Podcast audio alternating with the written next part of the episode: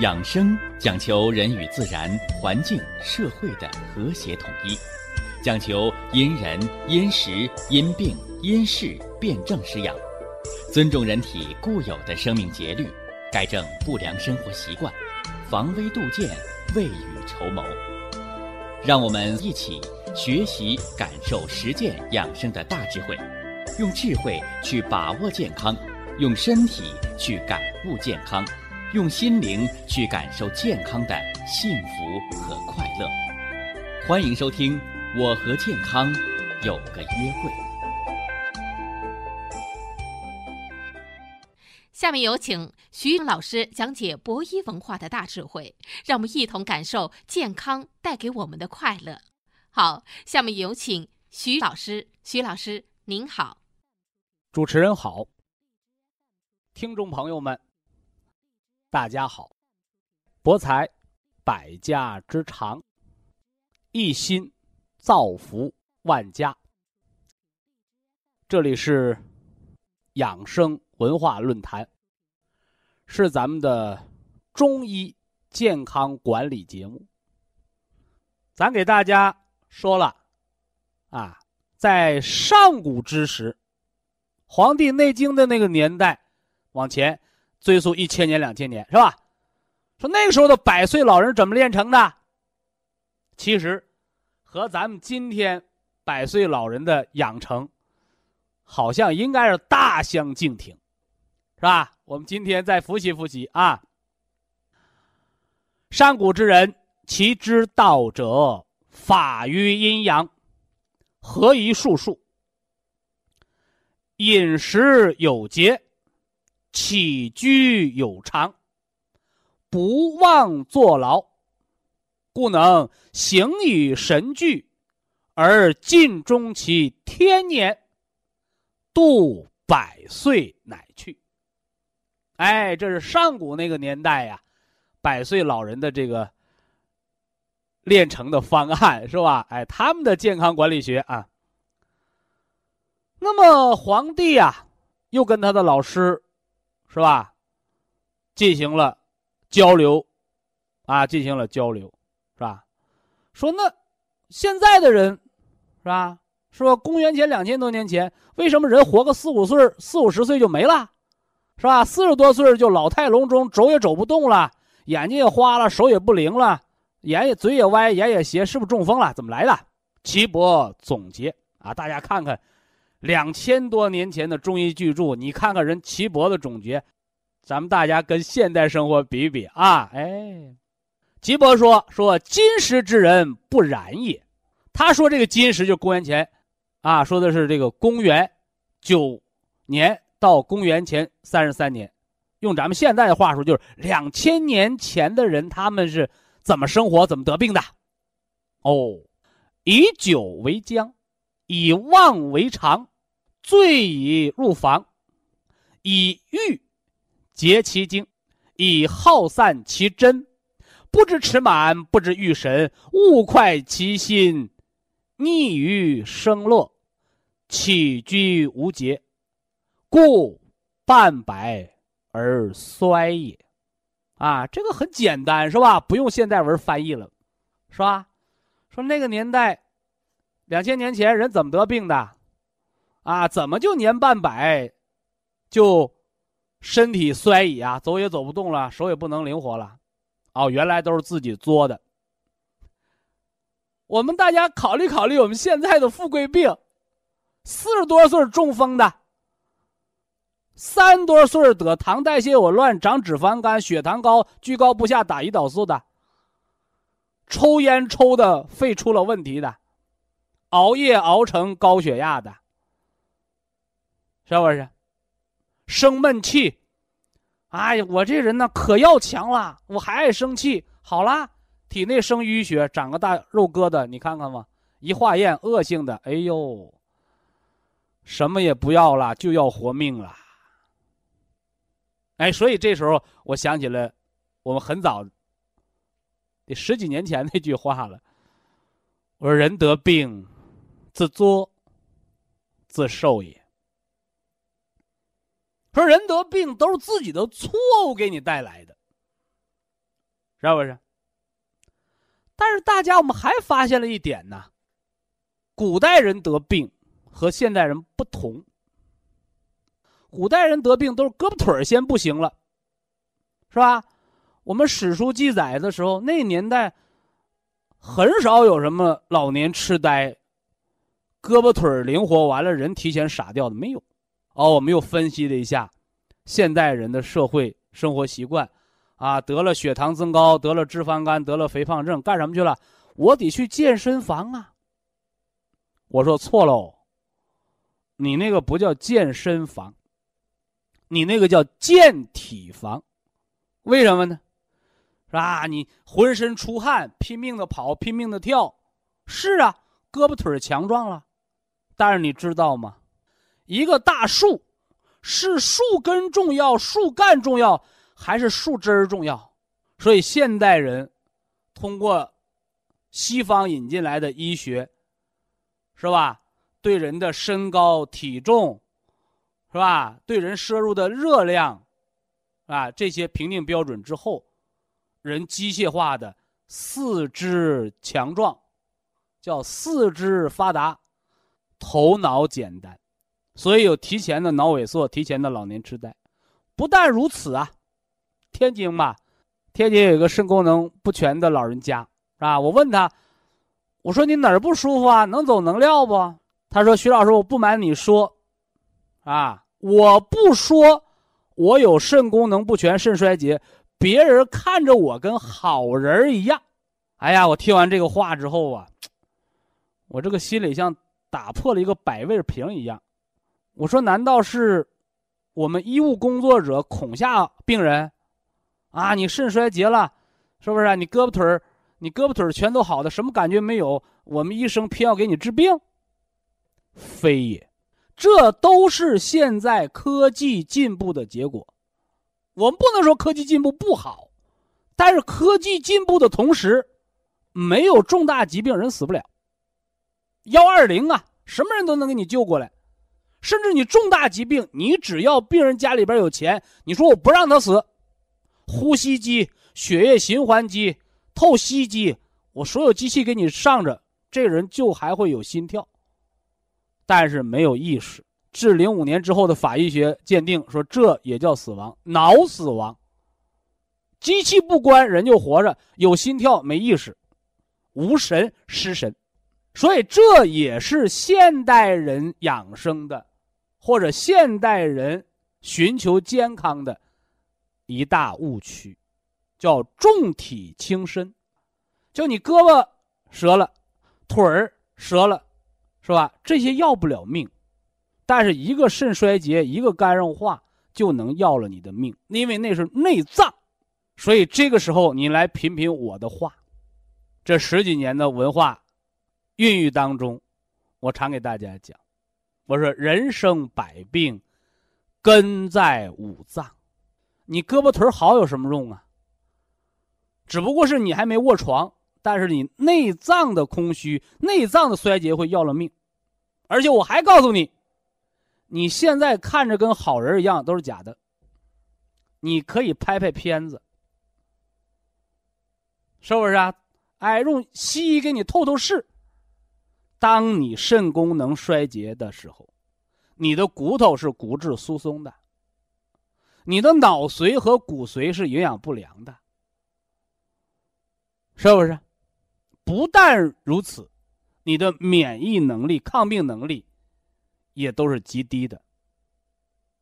换而言之，压死骆驼的最后一根稻草，不是稻草多沉，是吧？是啥呀？是这个骆驼就奄奄一息了，只需要这么一点，整个骆驼就崩溃了。所以呀，俗语道。病来如山倒，病去如抽丝。这个说的就是现象学。而如今，大家伙跟着我实践中医养生、健康管理、五脏营养调理，那么我们就一定要具备入木三分的能力。病来如山倒，真的是一下子山就倒了吗？不是的，是在山崩塌之前，它的里边已经空了，只不过您不知道。病去如抽丝，难道疾病康复就必须那么慢吗？也不是的，是你不得其法。只要把元气养足，五脏各司其职，你发现人得病，他和好病的时间是相当的。我说这个得病，不是你有感觉的时候，你卧床不起的时候那得病，而是你开始犯错误、伤及内脏、造病的这个过程，和你。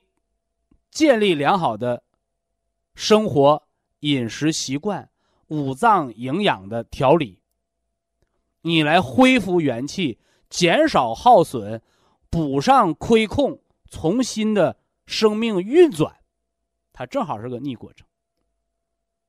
当然了，你说我已经有内脏的损害了，是吧？我我都扣上半条命的帽子了。那你这个沉船要往上打捞起来，可不比把水面上浮着的一个船往起起那么简单。因为水已经灌到船里了，你先得把这水倒掉，才能把这船捞起来，而不是在水面上把一个船提起来。所以呀，养生，你为什么病去如抽丝？甚至连抽丝的变化都没有，是吧？啊，我养生，我我这个健康管理调理，我三个月两个月，人家都见好，我怎么没好？你在还那个健康的亏空，什么时候好？啊，扭亏增盈，啊，元气也补上了，亏空也填好了，好，元气有了余粮，生命出现转机。你没有这方面的知识，你老认为我必须达到止疼片儿吃上就不疼，我必须达到降压药吃完了俩小时我就降，那个都是现实现报。呃，中国古代呀，有个人说过这样的话，说“但行好事，莫问前程”，说我们对我们的健康身体也应该有这样的一个信念。你对他多做好事儿，你不用问，说我到底能活多大岁数？不用问，你的健康就是你长寿的基础。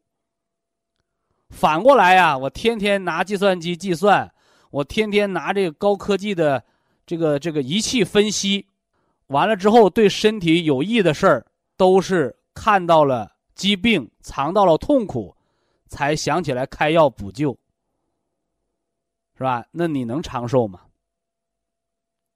是吧？就像我给这个健康管理团队，给这个这个我们的营养师，我给大家讲，是吧？我说人生的价值不是你张嘴要来的，而是你到底值多少，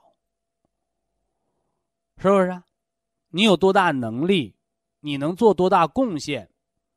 你能给别人带去多多的帮助，这就是你的人生价值。他不能用钱去衡量，但最后他回报你的是比钱还要宝贵，甚至比你想的那个钱还要多的那个事情，是不是？所以健康啊，是一分耕耘一分收获的啊。那么今天呢，给大家讲的这个健康知识，就是让大家区别开。啊，你看，在两千年前，人年半百，动作皆衰，那个伤的还只是身体，而内脏呢，它伤害的比较慢。而反过来，我们有了这个各种先进的药物、仪器和治疗手段，它透支的更多的是我们的内脏，透支的更多的是我们的元气。所以最后胳膊腿可能还是好的，但是当你这元气和五脏之精空了，没有了根，还是小命不保。哎，所以这是传统的中医养生和现今的中医健康管理它的区别之所在。医疗条件不同，是不是啊？生活水平不同，外围的什么呢？物质文化的影响不同，是吧？所以古代人得的都是风寒暑湿，是不是啊？是虎咬狼刨，都是这些外伤类的疾病，而现今人他病的更多的是情志内伤，元气透支，气血瘀结。哎，甚至什么呢？阴阳颠倒，疾病的内耗。所以养生向内看。养生啊，向我们传统的中医文化多求教点知识。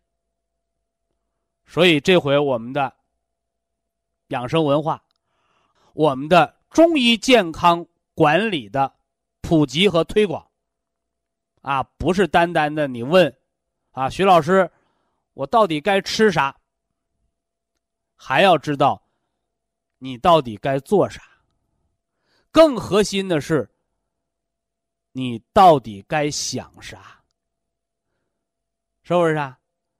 你的心神、你的情志、你的思想、健康思想工作的核心，你改错了吗？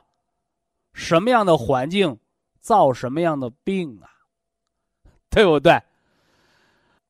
原来都是自己在家里头闭门造车，造着葫芦画瓢，按着你的理解，你去养生保健了，那就可能差很多。甚至哦，保健刚起成色，刚见作用，人就懈怠了。所以，系统的健康管理学，从信息采集到数据分析，到健康评分。到方案制定，到阶段性总结，是吧？每季度一总结，每年一总结，每五年一总结，每十年一总结，是吧？会说的那怎么叫？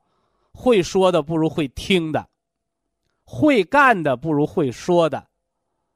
那么最后会养生的，不如会什么呢？会记录的，是不是啊？我身体到底好到底坏？我老凭着我这个不怎么好的记忆想我三年前、五年前怎么样？没事儿，白纸黑字这写着呢，是不是啊？我去年我住了几回院，我今年体检我怎么样？化验单指标都给你记录在案，是吧？我犯错误了，三个月后我是不是身体症状加重了？哎，我改了错，改两三个月，我感觉上怎么样了？我一化验单怎么样了？一步一个脚印，是吧？所以呀，我们在全国各专卖店，啊，我们的信息采集工作，包括你养生调理完成一个周期了，你健康管理第一个季节完事儿了，你实现的养生改变结果怎么样？你头半年的结果怎么样？化验单做参考，要对比的。哎，自身的感觉，是不是啊？有做记录，你自己要做记录的，是吧？有条件的照个相片是不是啊？咱别说一个月照一次相片吧，半年照一次相，是吧？有一个女儿，把她从小一直到他三十多岁结婚了，每年和父亲过生日的时候，每年照一次相，把那照片发出来，哎呦，感慨呀！孩子是怎么长大的？是吧？你光看了，现在我们老了，孩子大了，你那个回忆是很苍白的。同样啊，百岁老人是怎么练成的？一步一个脚印，健康的一个脚印儿，一个亮点，最后就铺就了长命百岁的健康无病之路，无疾而终的这么一个最好的结果啊！人不可能这个。长生不老，这是我们都要面对的。而当你有了健康的基础之后，有了充足的元气之后，你会谈笑中不知春夏秋冬，啥意思？说现在我们还知道，哎呀，一到春天呢，啊，我我就要什么咳嗽啦；一到夏天呢，我就要跑肚拉稀失眠了，啊，到了秋天犯气管炎，到了冬天肾炎加骨关节，这是你怕春夏秋冬季节变化得病，而真正实现了。中医健康管理，你健康之后，哎，你光陶醉在享受生活当中，有人给你操持着健康，该干什么干什么，春夏秋冬享受的都是快乐，而没有痛苦伴随。哎，这是我们健康管理最后要实现的目的。以下是广告时间。博一堂温馨提示：保健品只能起到保健作用，辅助调养。保健品不能代替药物，药物不能当做保健品长期误服。中医的健康管理，管的是什么呢？哎，我给大家讲过，管是约束，而理呢，它是自然形成的法则。所以呀，中医健康管理呀。它重在不是管，而重在明理。所以呀，每天来听我的养生文化的这个健康大课，哎，让更多的听众朋友能够明养生之理，而后呢，才能合理的去改变生活、饮食，是吧？运动。以至于呢，去调和情志，让我们的养生合了这个理，按照合理的方式去约束，哎，这才是咱们中医健康管理啊，内外结合，是吧？上下共通的原则。那么，中医健康管理啊，对大家的健康、长寿，是吧？疾病的预防，以及呢，常年老慢病的一个康复，我给大家制定了健康管理的五步营养法则。哎，不是说啊，我们学了中医健康管理了，啊，我们就回家低着头吃食疗、吃偏方，是吧？定个闹钟，按点睡觉，啊，配个这个计步器。每天呢，呃，锻炼达到达标的次数，达标的消耗的热量，是这样的吗？不是啊，呃，这是健身房那一套，是吧？健身房，它强健的是你的胳膊腿儿。我们说健身房健的不是身，它强的是体。那么相反呢，你机体的一个。强壮，它要消耗你的内脏的元气，所以呀，现在的这个年轻人的猝死，是不是啊？包括这个中年人的叫过劳死，在发生猝死前，人跟好人一样啊。什么原因呢？哎，都是你强迫性的把元气。掉到了肢端末节，啊，掉到了胳膊腿上。结果呢，是吧？外强中空，是吧？那五脏没有可食之气，所以才会发生什么呢？五脏功能的突然衰竭。啊，外边很强壮，而里边空了。哎，所以养生啊。咱们不能再犯这样的什么呢？呃，舍本逐末的错误。一定要知道谁是根本，谁是末节。你只有抓住根本了，哎，你才能在这个养生、防病、健康长寿的这条道路上，你才能胜券在握、悠然自得。反之呢？啊，为了一时数字的正常，啊，为了一时的呃胳膊腿的畅快，是吧？哎，结果呢，把内脏搞得饥肠辘辘，啊，我说这个饥肠辘辘不是肠子饿，是不是啊？哎，指的是什么呢？心，心之血，心之阳，是吧？肝，啊，肝的气血，肾的肾精，肺的津液。是吧？脾的运化之力，是吧？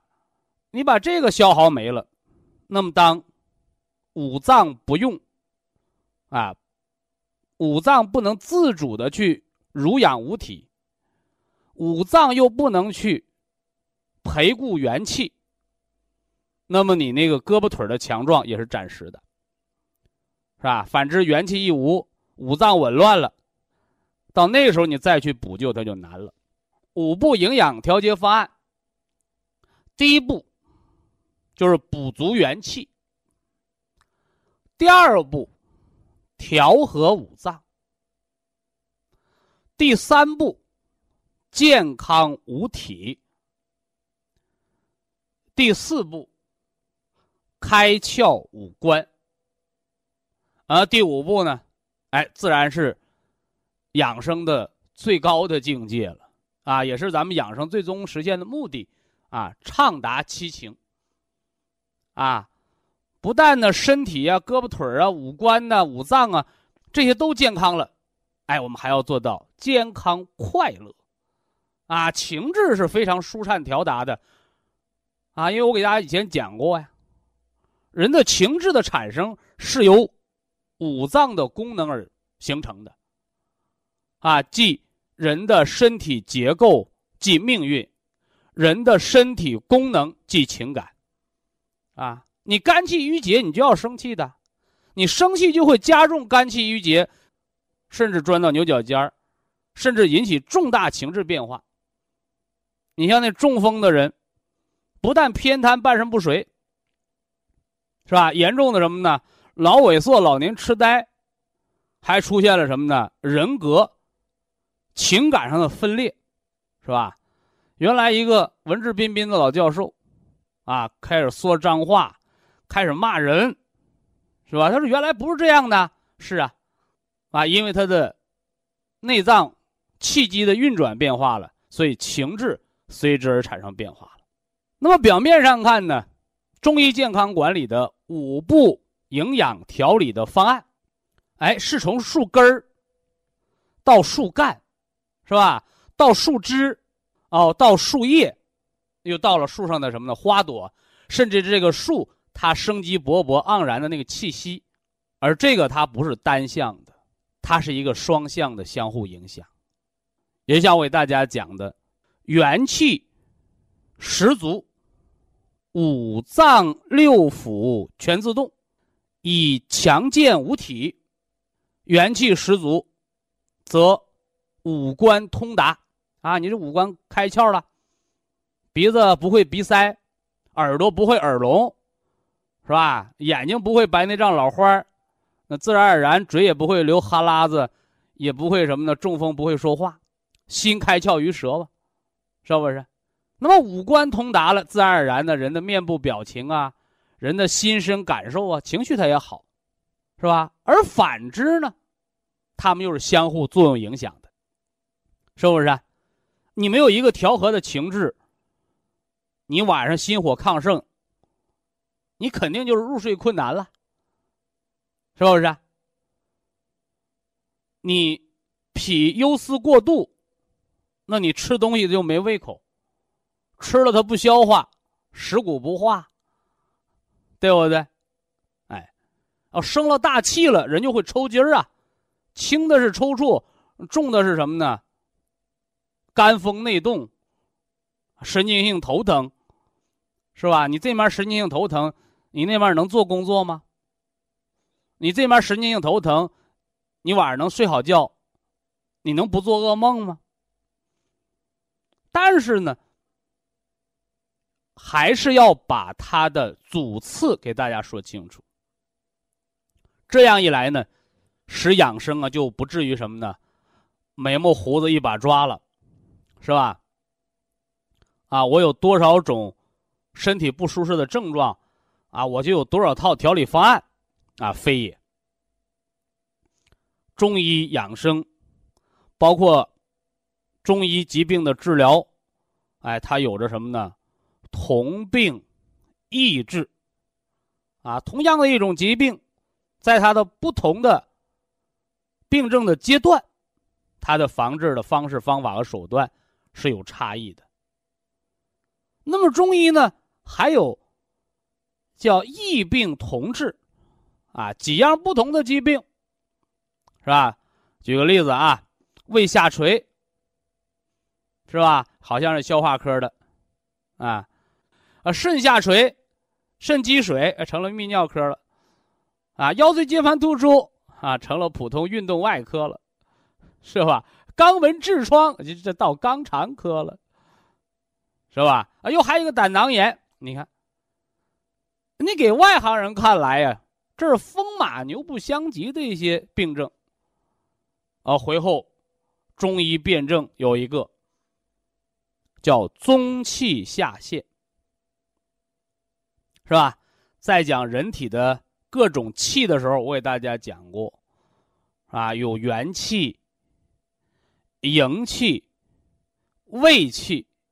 哎，还有这个宗气，啊，何为宗气啊？啊，通天彻地，啊，沟通上下，啊，这个宗不是中间，这个宗是宗族，啊，宗教，传宗接代，这个宗指的是一脉相承的意思。啊，回过头来，我们再分析刚才那么一大堆的这个这个相关的。病症，是吧？啊，胃下垂，胃为什么会掉下来？啊，首先胃的那个平滑肌收缩无力，叫肌肉松弛。啊，所以他吃东西呢就不容易往下排空，啊，吃完了容易壅在那儿，啊，胃的韧带又松了，是不是啊？啊，所以胃微软无力，掉到肚脐下这儿，啊，东西都淤在那儿排空不了，没有胃口。啊，肾下垂呢？啊，是肾的阳气不足了，是吧？表面上是肾位置下移，啊，实际上呢，肾的排空能力也下降，水寒则冰，容易结石，容易结晶，容易尿储留，小便无力。啊，那腰椎间盘突出呢？哦，韧带松弛，肌腱也是什么呢？关节松弛无力，所以错位了，压迫神经了。哦，还有个痔疮。啊，痔疮表面上是疮，啊，为什么长疮啊？啊，其实不是长的疮，是静脉血管淤曲抱团淤血停留在这个静脉丛当中，出现了炎性渗出，外边看着是疮，里边是静脉曲张，什么原因？哦，我们读《黄帝内经》，哦，肝主人一身之曲直。啊，肝主人一身之筋也。啊，这有弹性的猴皮筋儿，是吧？能收缩、能舒张、有弹性的，都因肝所主。啊，肝主着人的宗筋。啊，走路老崴脚脖子，是吧？韧带松、关节松。哦，啊，所以我们知道一定要大补肝血。哦，补肝血，我们吃养肝血的食疗，啊，补肝。啊，那这个这么多的毛病，单补一个肝就够了吗？啊，本着中医虚则补其母，实则泻其子的原则，啊，为什么肝血大亏呀？为什么肝血不足，不能养这些筋呢？不能养这些筋头巴脑使劲儿的东西啊？哦，啊，问问这肝，呃，你的老父亲，或者你的这个什么呢，母亲。他给你口粮了吗？是不是啊？结婚给你买房了吗？啊，虚则补其母也。所以呢，肝血亏、中气下陷，你要什么呢？肝肾同补，啊，肝肾同补，在肝肾同补，这属于什么呢？五不营养的第二条了，养五脏了，啊，呃，肝肾同补，同时问问哦，你吃饭睡觉怎么样啊？是不是？啊你不能过度锻炼呐。但是呢，你还不能起床太晚，不能不动，哦，元气方面是不是把他的这个元气之根养一养，是吧？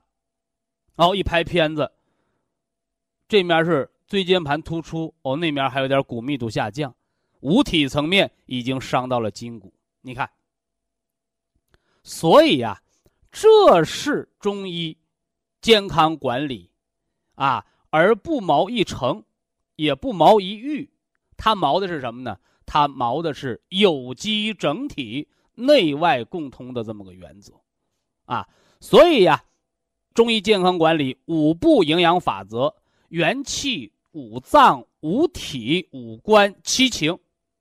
表面上看是个五个步骤，而实际上我告诉大家是五个层面。啊，千万不要犯这样的错误！哎呀，我的身体太糟糕了。啊，我就先学基础课，我就先补元气，那面五脏啊、五体，我啥也不管它，不是的啊，只是你要知道健康有五个层面，你亏到了哪个层面，是吧？如果你只是啊，我只是一个情志层面的问题，是吧？胳膊腿零件啊、五脏都没受损，哎，我只是调情志，我做一下表面表层工作，我找找心理医生解决了，是不是？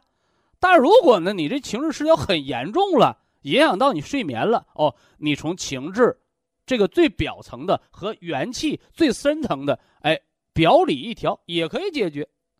但如果时间久了，造成五脏损害，是不是啊？哎，甚至已经成了什么呢？哎，皮肤损害，啊，长则忧虑，你那肺导致皮肤出现了问题，是吧？你那肝导致了什么呢？这个眼睛或者这个肌肉出现了问题，那你可能调节层面就要多一些。以下是广告时间。博一堂温馨提示：保健品只能起到保健作用，辅助调养；保健品不能代替药物，药物不能当做保健品长期误服。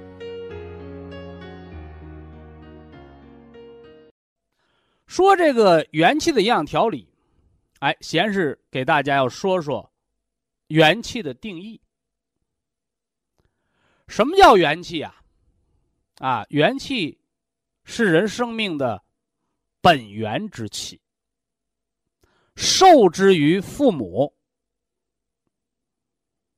它不是后天的药物，是吧？甚至什么偏方、验方。啊，甚至于你吃什么保健品，能够给你无中生有的，啊，这是做不到的。那么元气，它来维护着人的生命运转。换而言之来讲，就是元气在你小的时候滋养五脏、营养五体，是吧？完成了您的生长和发育和成熟。在人成年之后呢，哦，那么元气也会消耗过半。那么随着元气的不断的消耗，人的五脏功能呢也在减弱。甚至呢，由于情志的内伤，是吧？或者是外在的劳累，或者疾病的耗伤，那么元气呢，逐渐的。就不够这个五脏的生命运转所用，那这时候呢，人的内脏功能就开始受损，是吧？而后呢，元气消耗殆尽，正所谓元气大伤，五脏失养。你这时候再什么手术开刀啊？你这个时候再来什么大量药物啊？临床医学上。总有这样的话说：“这人呐，对药都不吸收了，是吧？有的是打到血管里不起作用，没反应；有的是干脆血管你都打不进去，打上就水肿，肾功能已经衰竭了。哎，这时候就是元气大耗、元气大伤，啊，百药不灵的时候。那么元气的耗尽，它也就标志着生命的完结。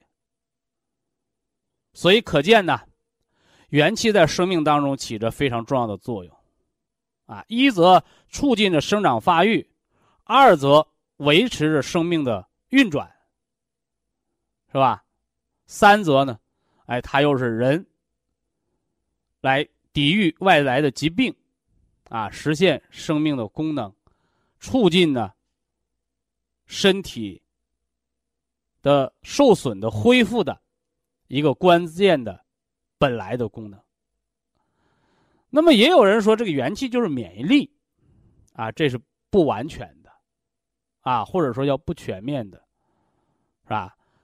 那么元气是人体的自我修复能力、自我运转能力，是吧？所以它叫生命本源之气啊，本源之气。那既然这个元气啊，吃药补不了，是吧？打针补不了啊，吃祖传秘方补不了，那是不是那人都生死由命了？生出来什么样就什么样啊？哎，不是。元气，元气是先天之气，虽然后天补不了，但是合理使用，啊，合理使用，啊，你看，同样是一罐煤气罐，啊，有的人家呢就用一个月，人有的省着用就能用两个月，是不是啊？哎，所以使用方法也决定着元气的什么呢？使用时间的长短。甚至它使用效率的高低，是吧？那么其实人的养生、健康、长寿，啊，都是掌握了一套元气的合理节约使用的一套方案罢了。啊，用中国人老百姓的俗话叫说，叫吃不穷，穿不穷啊，啊，算计不到受大穷，是不是啊？所以呀，老一辈人都知道过日子要勤俭持家，是吧？啊，岂不知啊，人想健康长寿，你的元气的使用，也要本着一个勤俭持家的原则。那么后天呢，影响着元气的合理使用，是吧？影响着这个元气啊，能够这个休养生息，啊，虽然元气不能生成，但是可以产生点什么呢？利息。啊，就像你把钱存到银行，你不能挣钱，是不是啊？但是最起码能产点利息啊。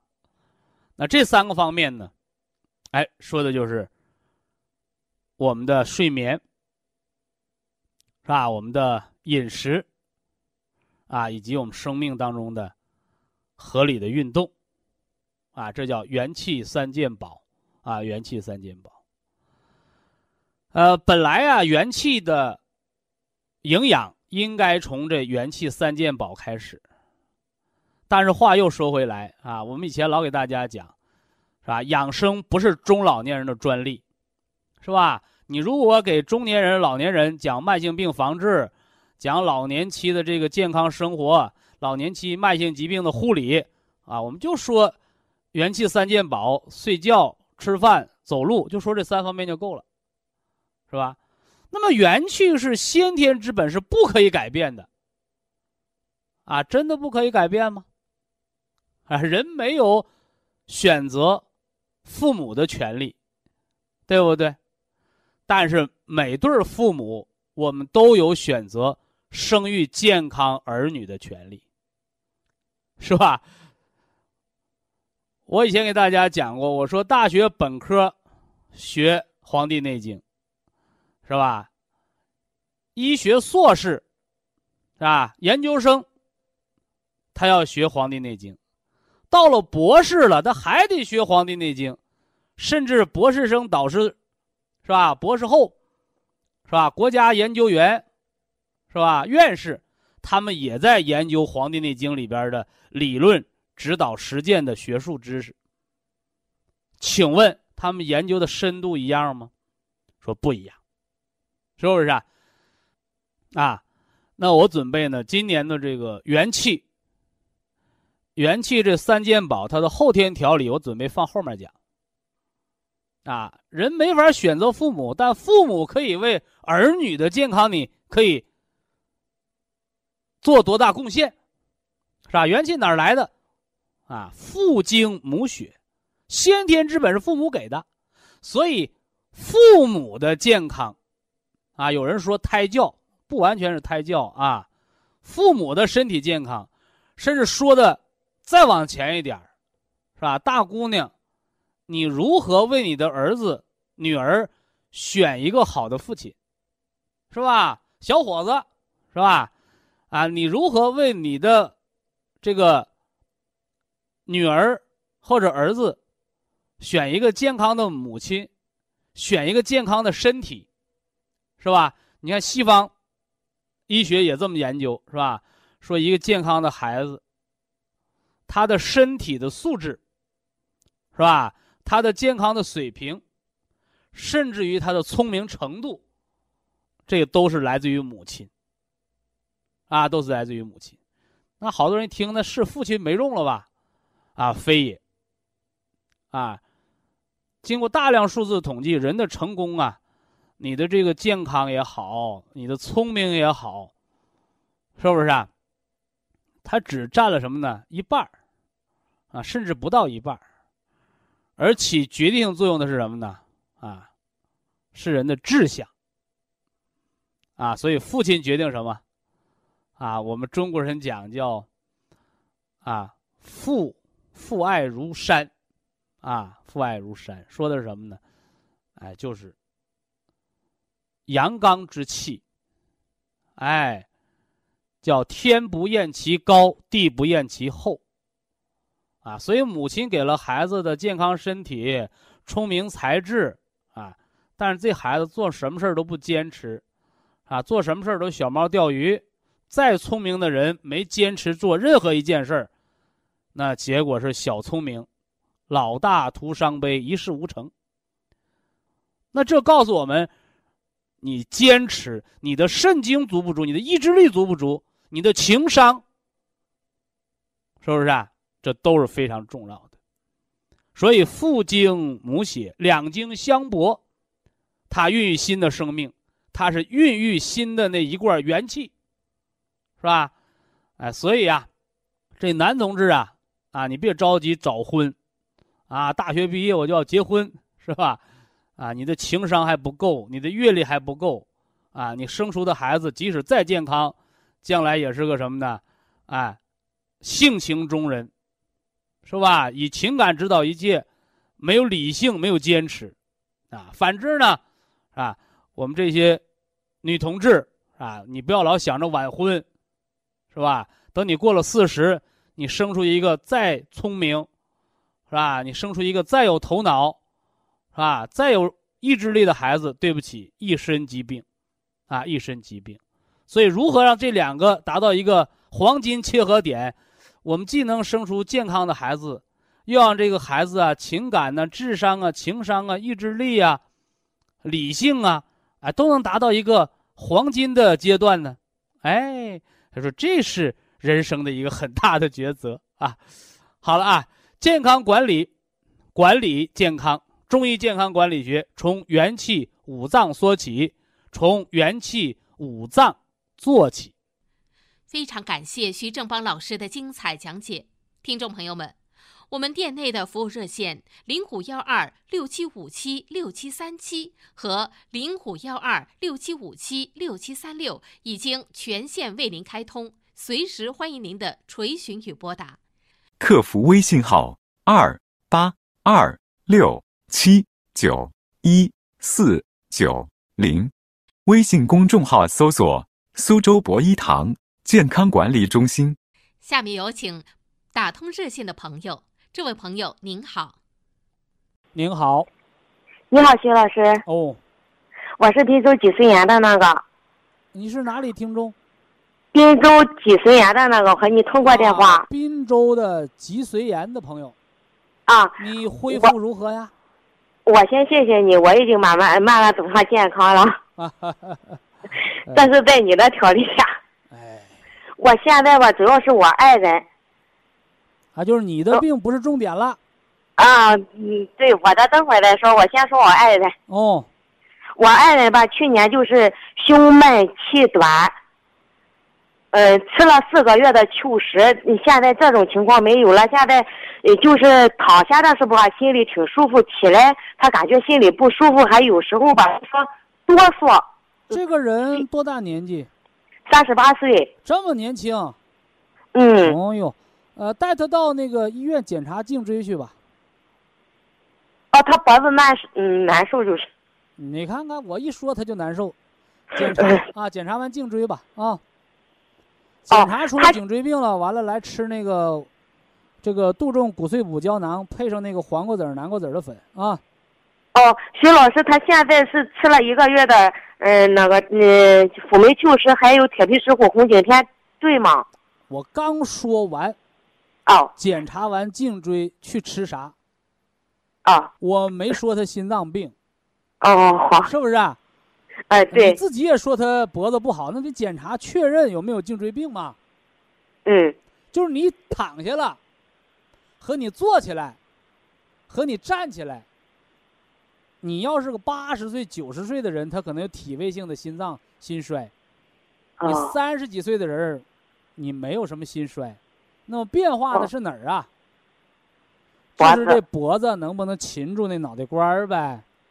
哦，对对对。哎呀，就是个简单的颈椎病的毛病，但是还是要拍片子，因为博医堂不是医院。虽然《黄帝内经》上说叫“望而知之谓之神”。你看出来病了，但是你不能说破，得让医生来给你说破它啊。哦，对，拍出来吃五子粉和杜仲骨碎骨胶囊，对吗？正确，正确。哎，完了给脖子，是不是啊？呃，贴一贴磁石，烤烤贴一贴磁石，给那腰烤一烤那个什么呢？磁疗温灸那腰枕。啊，颈椎病怎么来的？有的人是累出来的，叫劳损。他是累出来的，哎，还有一部分人是天天办公室闲出来的，叫费用，用进废退嘛。你老不用它，它它它就逐渐的退化嘛，对不对？哎，对。你看那个经常走路的人腿粗，心脏好；天天不走路的人腿细，腰椎间盘突出，松了筋它就松了。你劳损的就应该节省，哎，你那个费用的用的少的就应该适当锻炼。哦，哎，补其不足，泻其有余也。哎，徐老师再说我，再说我啊，又回到你这儿了。嗯，你你就是给我麻烦你给我一个调理方案，我就是上身吧有点捆绑的慌，双腿又发胀发沉，就这两种感觉，腿稍有点抽筋。吃那个杜仲骨碎补。哦，就吃杜仲。哎，吃你那个吃四粒儿。吃四粒，哎，紧缩感消失之后恢复到两粒儿，完了配着 Q 十，哎，Q 十，你的紧缩感就是神经性的，哦，哎，神经性的，因为医生绿的啊，绿的和黑的不用吃了吗？徐老师，绿则养肝，嗯，黑则入肾，这是中医五色、五行、五脏的归经。您现在春三月，应该调肝和脾。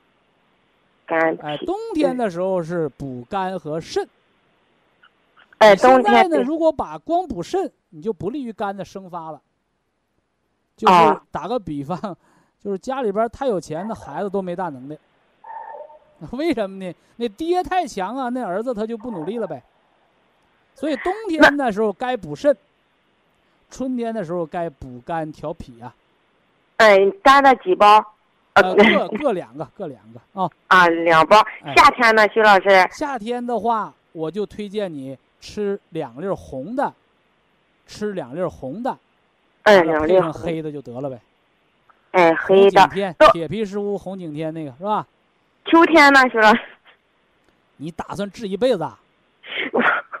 养生啊，和治病不一样，治病呢叫药到病除。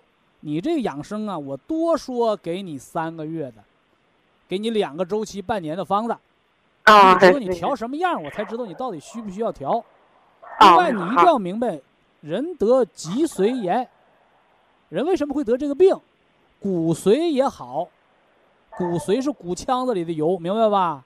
嗯。脊髓是大梁骨里的油，脑髓是脑壳里边的油。那脑，咱们吃那。到那个四川烫火锅吃那猪脑猴脑是啥？叫脂肪酸嘛，是不是？嗯，对。腔子油嘛，你腔油嘛，它都叫肾精。肾的精髓，肾的精髓怎么养？把觉睡好，人别劳累，别受寒凉，你就能生肾的精髓。反过来，过度劳累，过度减肥，晚上不睡，你早晨不起，你那精髓，脑子里边的髓叫脑髓，大梁骨里的髓叫脊髓，骨腔子里的水叫骨髓，这些东西就该消耗掉，这都叫肾精啊。对对，这这回整明白没？明白了哎，。不徐老师，是说我吃什么吃一辈子，是你知道怎么养它、生它。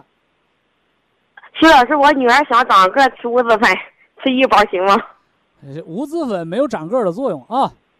啊那个小孩儿啊，咱们那个长得太快的，长得太快的，长牙长得太慢的，黄瓜籽儿、南瓜籽儿是吧？五个籽儿、五子粉儿是吧？哎，哦，你那想长个儿，它不是你吃啥，长个儿，长个儿不是吃什么长个儿，知道吧？那些啊是骗钱的，长个儿是你运不运动，知道吧？啊啊，你。运动它才长个儿，运动嘛，是吧？啊另外，人能长多高，它也是有定数的。刨出去营啊养不良的状况，人能长多高，父亲和母亲的身高，这个是由基因也决定的啊。嗯，对对哎，不是说那父亲一米六，母亲一米五，俩人生个一米八大个儿，那可能有的人的帽子就变绿了。对。徐老师，我爱人啊徐老师，我爱人吃杜仲也是四粒吗？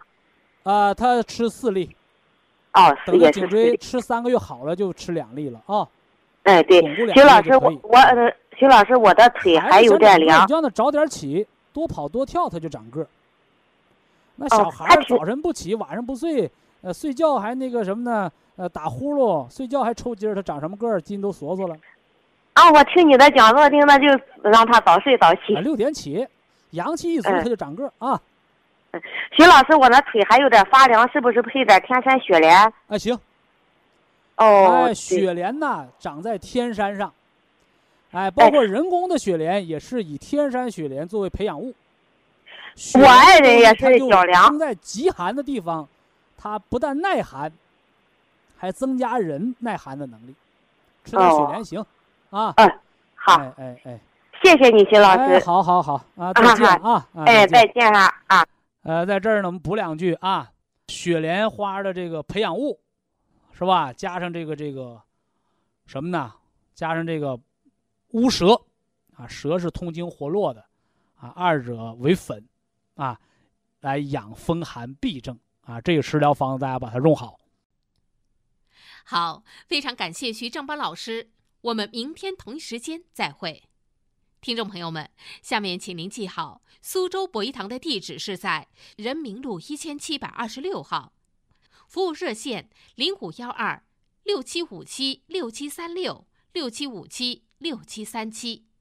客服微信号二八二六七九一四九零，微信公众号搜索“苏州博一堂健康管理中心”。好，非常感谢您的收听，我们明天同时间再会。